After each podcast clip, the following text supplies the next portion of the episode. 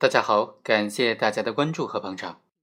我们都知道，警察在拘留逮捕人的时候呢，是需要持有拘留证或者逮捕证的。但是这些证件的办理啊，也是需要时间的。在紧急的情况之下，也是要去办理相关的证件，那么就可能贻误时机了，甚至会直接导致犯罪分子逃脱了。所以在特殊情况之下，具有合理的根据，也应当允许警察。没有证件就来拘留逮捕人，在一九五六年的时候，美国就发生了这样一起没有证件就逮捕相关的人犯，最终引发了非常大的争议。我们今天和大家来聊一聊这个问题，聊一聊这个案例。一九五六年的九月三日，一位线人向联邦政府提供信息，说杰拉帕在向几个人贩卖麻醉剂。九月七日，线人又报告。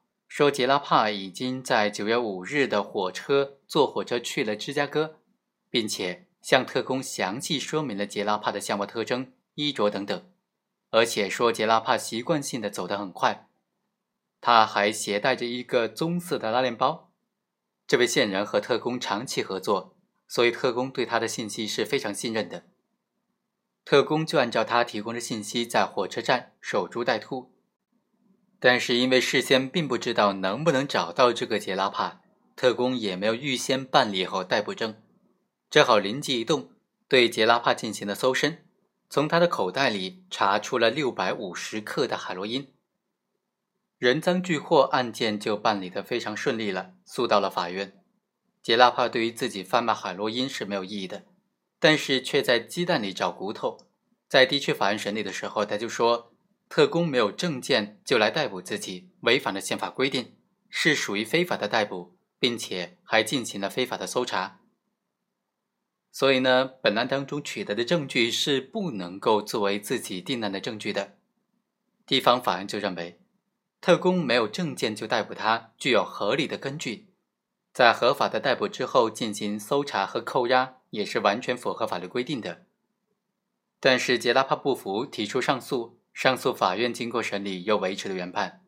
杰拉帕仍然不服，于是杰拉帕就以采用无证逮捕取得的证据裁判，判他有罪，是违反美国宪法第四修正案的，向联邦最高法院申请提审。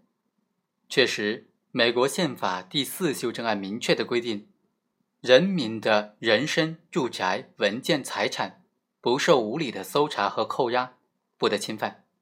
按照美国的判例法，扣押既包括对财产的扣押，也包括对人身的扣押，也就是我们所说的拘留和逮捕。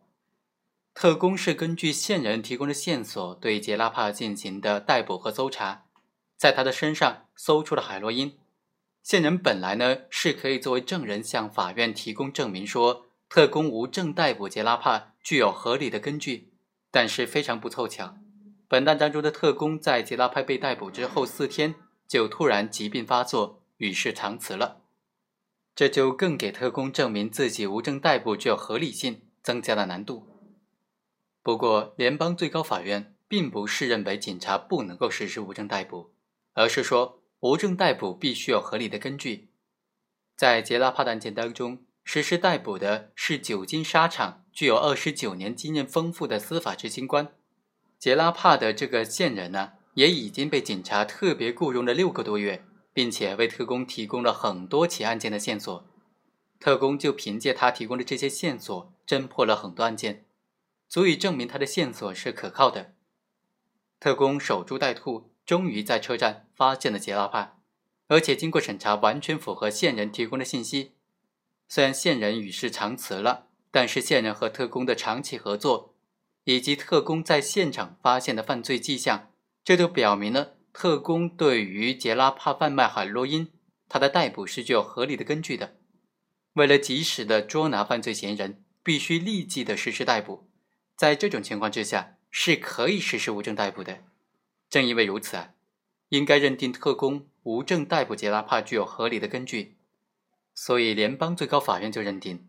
特工无证逮捕杰拉帕，并不违反宪法第四修正案的规定，认为特工无证逮捕杰拉帕取得的海洛因证据是合法有效的，所以可以对杰拉帕定罪。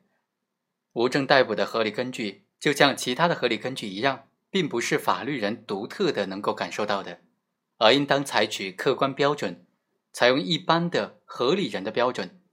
无证逮捕的合理根据，可以由警察自己的亲身感受来证明，也可以通过线人的可靠情报来证实，或者通过其他的信息来佐证。美国并没有拘留的决定，他们的逮捕就包括我国拘留的内容了。换句话说。在美国拘留逮捕也必须经过司法裁判官签发的逮捕证，除非在紧急特殊的情况之下具有合理的根据，才可以实施无证逮捕。这也是侦破案件的需要。所以，侦破案件的需要就是实施无证逮捕非常重要的合理根据。本文作者是刘文基，非常感谢他对这个问题的深入的分析和介绍。我们下期再会。